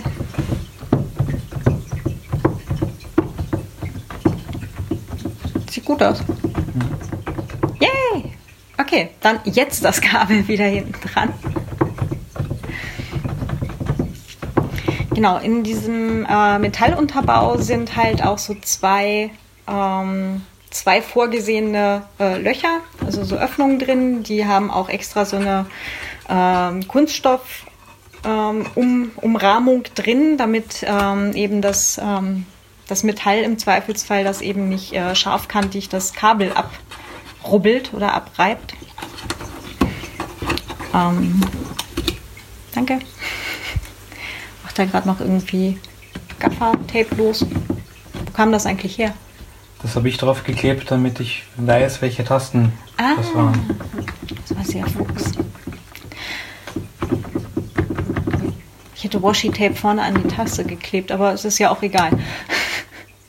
Das ist Ja. übrigens auch ein guter Hinweis, ne? Praxistipp. Äh, in dem Moment, wo ihr die, das Tastenfeld losschraubt und äh, aufstellt, also auf die Kante stellt, damit ihr die Taste rausnehmen könnt, ähm, da merkt ihr nicht mehr, welche äh, hängt und welche nicht hängt, weil eben diese, die Schwerkraft nicht mehr äh, auf eurer Seite ist.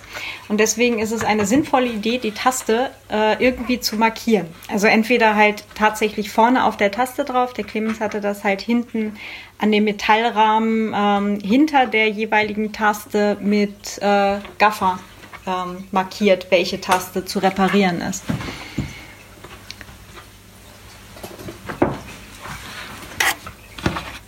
So.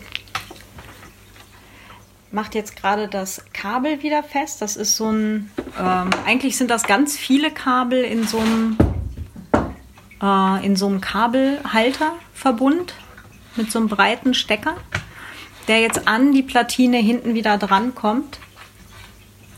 Ähm, beziehungsweise die Kabel kommen hinten an die Platine wieder dran an verschiedenen Stellen, ähm, damit die dann quasi das Signal wieder weitergeben können an den Rest der Elektronik, damit die halt mitkriegt, welche Taste gedrückt wird. Genau, jetzt da durchfädeln.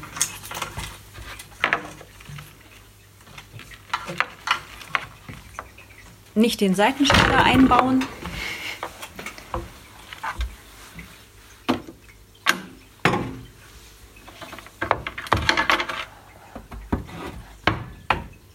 Ich spiele jetzt hier gerade nur die dritte Hand, die, ähm, die das Kabel festhält.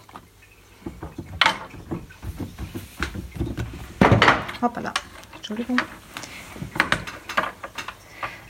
Genau, die Kabel kommen jetzt wieder an die passenden Steckplätze in der Platine dran.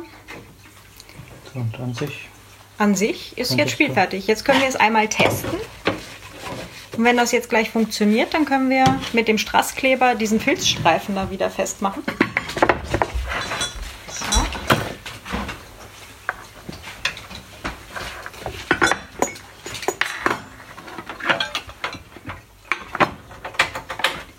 Vorsicht, Kabel kommt. Kann ich das Netzteil von deinem Rechner abstecken?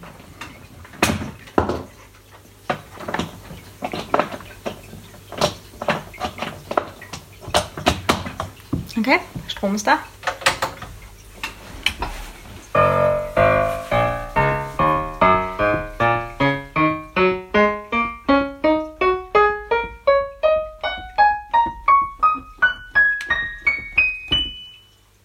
Works. Sehr cool.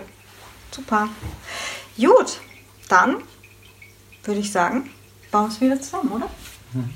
Ich hab's geschafft! Dankeschön. Der rechte da ging. Ja, der geht auch. Gehen beide, ja.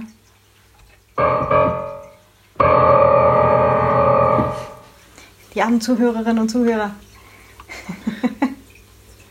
okay, ähm, den ersten Tag hat das noch die Katzen verwirrt. Mittlerweile ja, sind sie es schon gewohnt. have you irritated your cat recently? So, nehme ich mir hier diesen Pilzstreifen. Den hatte ich Möchtest übrigens auch einmal, Abrollern. ja, vielleicht abrollern, weil abgewaschen habe ich ihn schon einmal. Also es ist, ähm, aber jetzt kleben halt gerade noch so ein paar Katzenhaare drauf. Ein bisschen äh, Fusseln aus, aus diversen Jahrzehnten. Jetzt äh, haben wir hier einfach so einen Kleiderroller, so einen Klebekleiderroller und gehen da einmal drüber. Zum zumindest groben Ent, Entfusseln. Jo, close enough. Rückseite. Du hast das viel ordentlicher, als ich das jetzt gemacht hätte. ja, ich weiß, wenn man schon mal dabei ist, dann kann man so ordentlich machen. Eigentlich noch die Kante.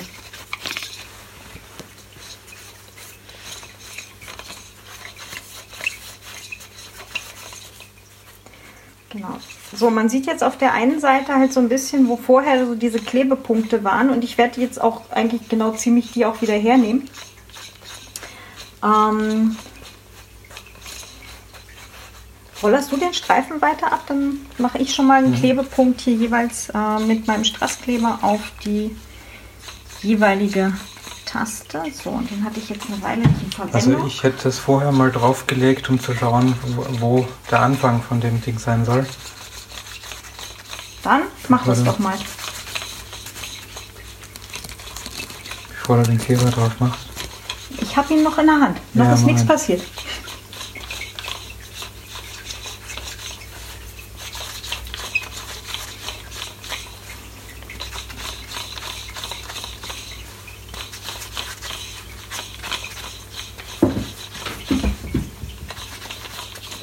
Ich glaube, das äh, Blatt ist ziemlich dicht.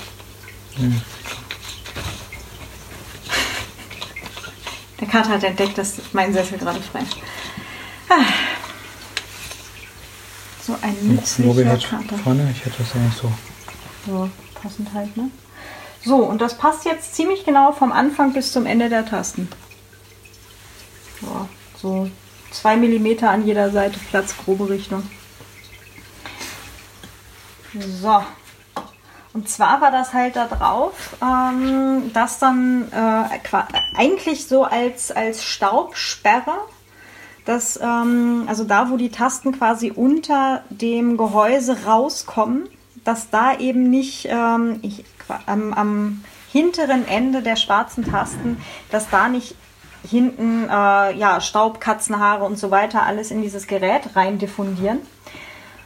Und genau aus dem Grund machen wir das da jetzt auch wieder drauf. Und ich mache da jetzt mal so eine Handvoll Klebepunkte. Eins. Also ich nehme jetzt einfach genau die, die vorher schon waren. Scheinen sich bewährt zu haben. weil sonst ähm, kann es sein, dass du dich, Ja, warte mal. Moment. dass, du- dass es sich zwei- einer Taste daneben spießt. Äh, ja, natürlich. Also nicht den Kleber zwischen die Tasten packen. Ja, aber auch nicht an den Rand von der Taste. So.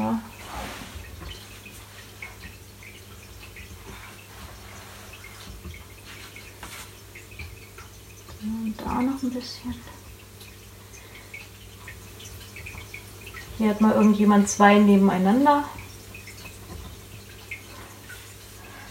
Ich mache hier jetzt hier noch einen hin. So. So. Kleber zudrehen. Und einfach den Stoff wieder da mittig drauflegen. Da war so ein bisschen Platz nach hinten, ne? Wenn ich mich recht erinnere. Ich weiß es nicht, das war. Schüttel. Also es ist jetzt nicht ganz auf äh, das am, am Ende der schwarzen Taste, dass es aufliegt, also dass es da aufsteht, sondern so, ja, so drei, vier Millimeter dahinter. So, alles klar. Ja, der bewegt sich noch. Das ist ziemlich normal. Der ist nicht so wie Sekundenkleber, dass das quasi auf der Stelle fest ist, sondern der braucht halt ein bisschen zum Festwerden. Aber wir können es jetzt trotzdem schon zusammenbauen, weil ich glaube, viel reißen wir da ja jetzt nicht mehr dran rum, oder? Sollte nicht. Genau. Dann kann das jetzt zugeschraubt werden. Entfernen Sie das Werkzeug aus dem Gerät. Moment, jetzt brauche ich das noch. In welcher Reihenfolge? Ich würde es nämlich sonst einfach hier nebenlegen.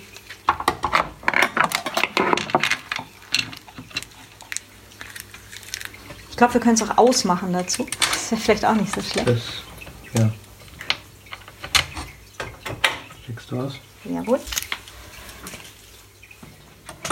So, das ist wieder ausgesteckt. Mit ausgesteckt kann man nämlich dann auch da etwas entspannter dran rumschrauben.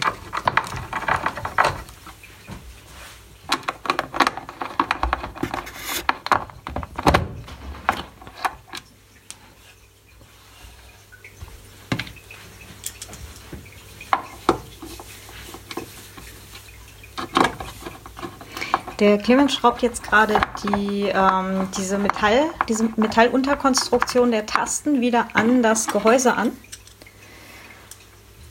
Wenn ich das richtig sehe, ist das Gehäuse, also die Unterplatte ist halt einfach eine ja, so Zentimeter dicke.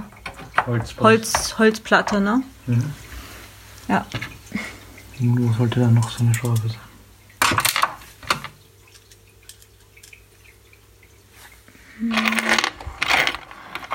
Was meintest du mit so eine? Äh, Holzschraube. Ah, Da steckt eine drin. Nee, die schwarze. So eine schwarze.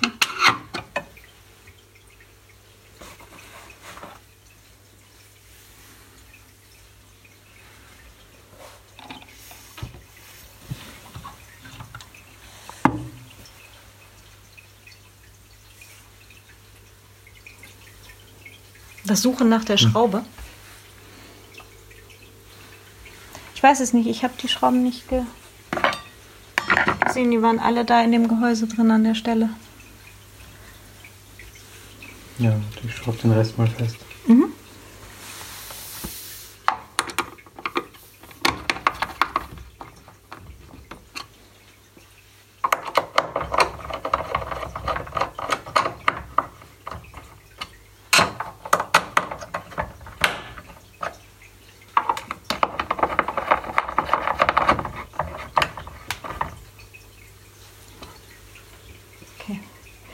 So, und jetzt haben wir hier noch ein Teil Schrauben, die sind aber fürs Gehäuse dann von außen.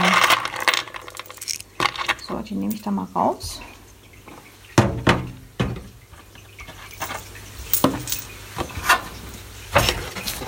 Okay. Jetzt klappt der Clemens diesen Deckel.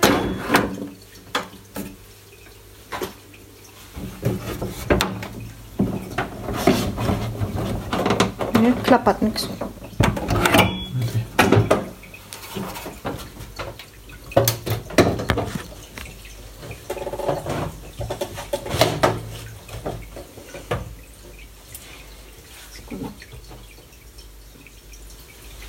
Und nachdem ich gerade beim Zuklappen gesehen hatte, dass da doch noch ein bisschen viel Platz war, ziehe ich jetzt gerade das Filzstück noch ein Stückchen näher an die Tasten ran, dass es wirklich hinten aufsteht.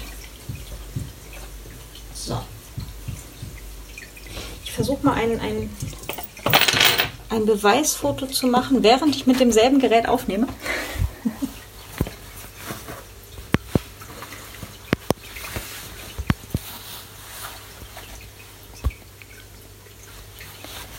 Kamera. Die Katze hilft auch, das ist total super.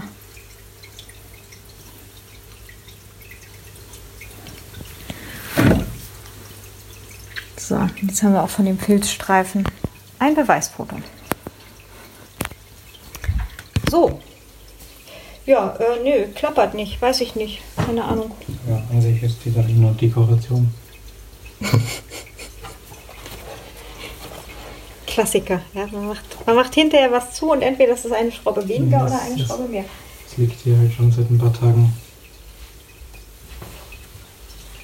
offen. Also, Naja, nee, es war schon zugeklappt. Also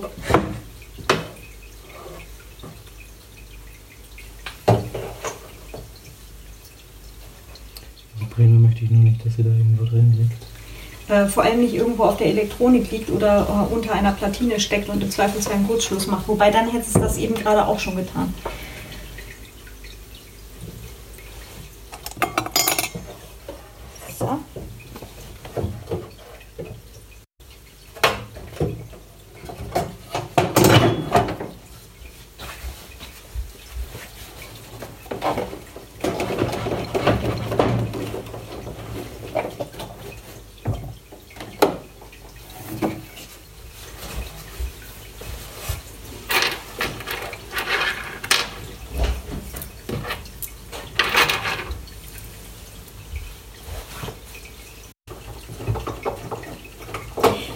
Genau, der Clemens macht jetzt gerade die, ähm, diese Metallunterkonstruktion von den Tasten ähm, von der Unterseite außen am Gehäuse fest. Also es steht immer noch halt auf dem Tisch, aber halt so ein Stückchen, dass es eben nach vor guckt, äh, vorne über die Tischkante drüber, dass man eben von unten dran schrauben kann.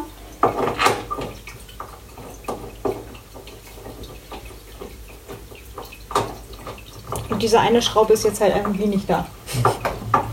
Na gut.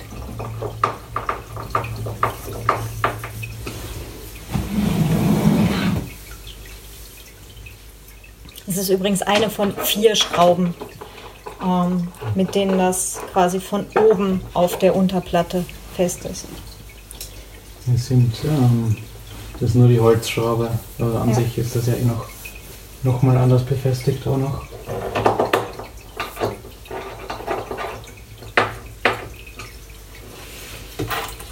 Drei habe ich noch. Ja.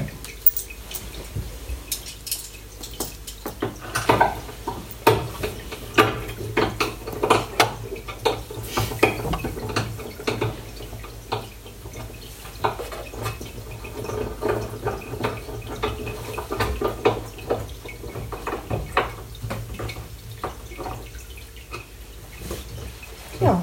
Und beim wieder zuklappen, also der Clemens klappt das jetzt gerade hier wieder zu, aufpassen, dass ihr keine äh, Kabel einklemmt. Das ist beim ersten Mal nämlich auch passiert. Äh, da waren dann halt hinten bei dem MIDI-Ausgang, äh, klemmte dann ein Kabel genau dazwischen. Ähm, da einfach drauf aufpassen, dass er die halt nicht irgendwo einzwickt.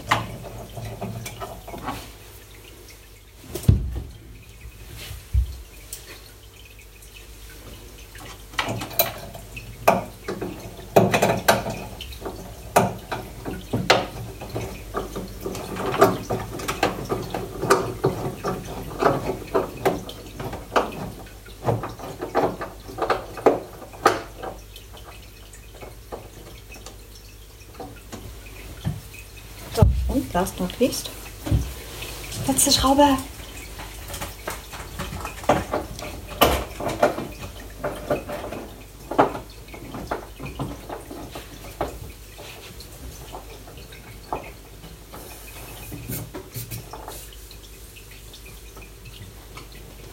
Yay! Ist wieder zusammen. Hurra! Und die Tasten funktionieren noch. Verwunderlich. Ja. Ich glaube, wir haben es. Und jetzt habe ich es verschrien, oder? Ja, also, was sagst du? Zum Nachmachen empfohlen? Ja, ging in dem Fall. Ja, in dem Fall äh, Glück gehabt, in Anführungsstrichen. Äh, 120 Euro und 20 Minuten Umweg waren nicht umsonst. Ähm, ja, ich fand es jetzt, also abgesehen davon, dass der Clemens den Großteil der Arbeit gemacht hat, fand ich es jetzt allerdings auch tatsächlich vom Aufwand her äh, überschaubar. Beziehungsweise Ähm, wenn man jemanden kennt, der einem helfen kann oder man selber sich äh, ein bisschen auskennt oder sich drüber traut, äh, ist es auch durchaus, ähm, ne, vielleicht nicht ganz Anfänger, aber so leicht fortgeschrittenen tauglich. Ähm, man braucht primär Geduld. Ja. Ohne Geduld würde ich das nicht äh, vorschlagen. Cholerische Menschen mit einem Geduldsspektrum von zehn Minuten sind vielleicht nicht äh, ähm, also das ist vielleicht nicht das richtige Projekt für die. das stimmt. Nein, aber es ist ähm, jetzt nicht sehr kompliziert. Wie gesagt, dadurch, dass es halt auch ein altes Gerät ist und man die Bauteile gut sehen kann und auch ziemlich gut auseinanderhalten kann. Ähm, und eben halt auch noch viel eben durch tatsächliche Bauteile und nicht durch Software irgendwie erschlagen wird, ist es äh, meines Erachtens durchaus ein Ding, was man sich zutrauen kann. Ne? Mhm. Ja. Ja, dann. ich sehe gleich schon die Beschäftigung für den Rest des Tages. Nach Essen machen. Ähm, dann, äh, ja, ganz herzlichen Dank. Äh, Clemens fürs Helfen, beziehungsweise für eigentlich den, den Großteil der Arbeit machen. Problem. Ja, ich habe ich hab dafür beim, beim letzten Mal, wo wir hier saßen und, und Tasten geschrubbt haben, war ich auch äh, fleißig mit dabei. Aber halt äh, beim, ähm, beim Tasten ein- und ausbauen, das hat alles der Clemens gemacht. Ähm, und auch das Durchmessen und äh, selbst das Löten tatsächlich. Ich bin gar nicht hier zum Löten gekommen. Also das Einlöten von dem Widerstand, der jetzt äh, den Lautstärkeregler überbrückt. Davon Oder wir gar kein Foto. Wovon? Oder du hast ein Foto ja, gemacht. Ja, sicher, ja, sicher. Also Fotos gemacht habe ich die ganze Zeit über ganz fleißig. Also es, ihr solltet in den Shownotes eine ausgiebige Fotostrecke finden.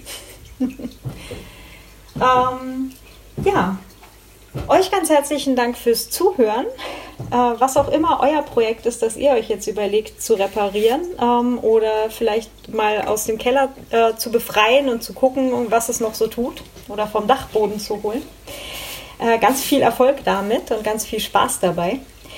Wenn ihr uns Feedback schicken möchtet, könnt ihr das total gerne tun, zum Beispiel an feedback at desperatehaushackers.net, ähm, auf Mastodon an at desperatehaushackers at chaos.social, auf Twitter an dhousehackers oder auch einfach als Kommentar zur Folge auf desperatehaushackers.net.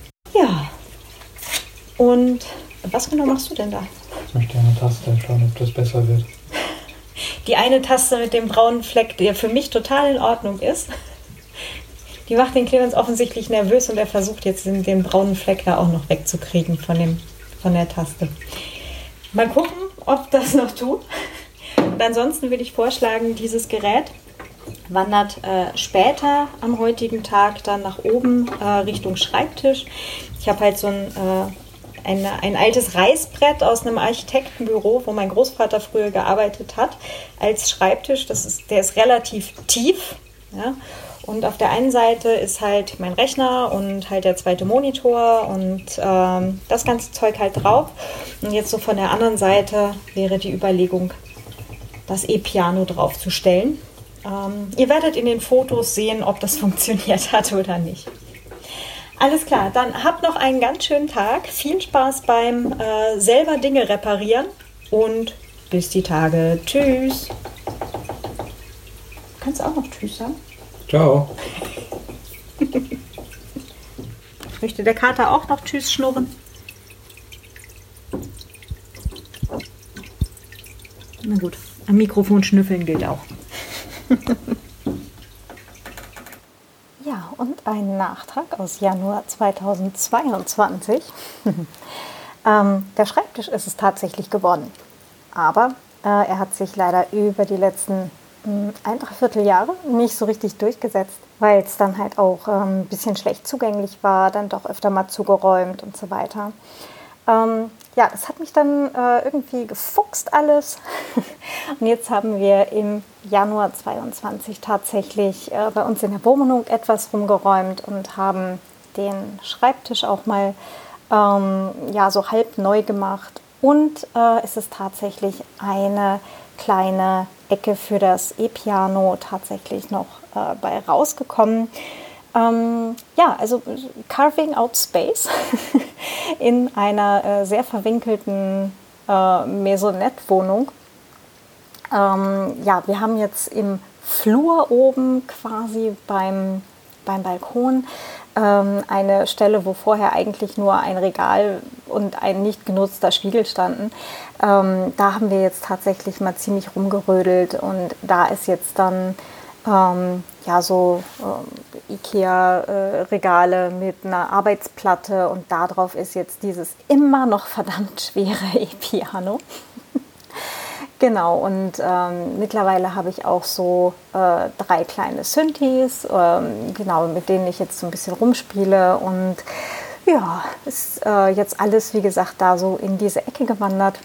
Mm, ja, und meine kleine Resilienzecke, mein, mein kleiner Resilience Garden, der, ähm, ja, da werde ich jetzt öfter wohl auch mal sein. Ich komme da jetzt jeden Tag dran vorbei. Das heißt, ich werde jeden Tag daran erinnert, verdammt, du wolltest das eigentlich mal ordentlich lernen. Ähm, diese Flowkey-App habe ich tatsächlich immer noch. Ähm, auch gerade noch mal verlängert und jetzt werde ich sie auch wirklich nutzen. Ähm, ja, und hm, ah ja, genau. Für musikalische Experimente habe ich auf dem Streaming-Server von litera.tools ähm, einen kleinen Channel eingerichtet. Das ist aber tatsächlich wirklich meine reine Freizeitbeschäftigung. Also erwartet da bitte nichts Professionelles, äh, nichts, ähm, was irgendwie ähm, auftrittreif wäre oder ähnliches, sondern das ist wirklich meine reine kleine Kreativbeschäftigung am Rande. Wenn ihr aber da Bock drauf habt, könnt ihr da gerne mal reinschauen. Genau. Ja. Ja, und ansonsten nur ganz kurz angemerkt, das war jetzt gerade schon schon auch ein ganz klein bisschen traurig zu hören. Ähm, der Kater, der hier jetzt noch bei den Umbauarbeiten dabei war, das ist der Jakob, der leider gestorben ist Ende 2020.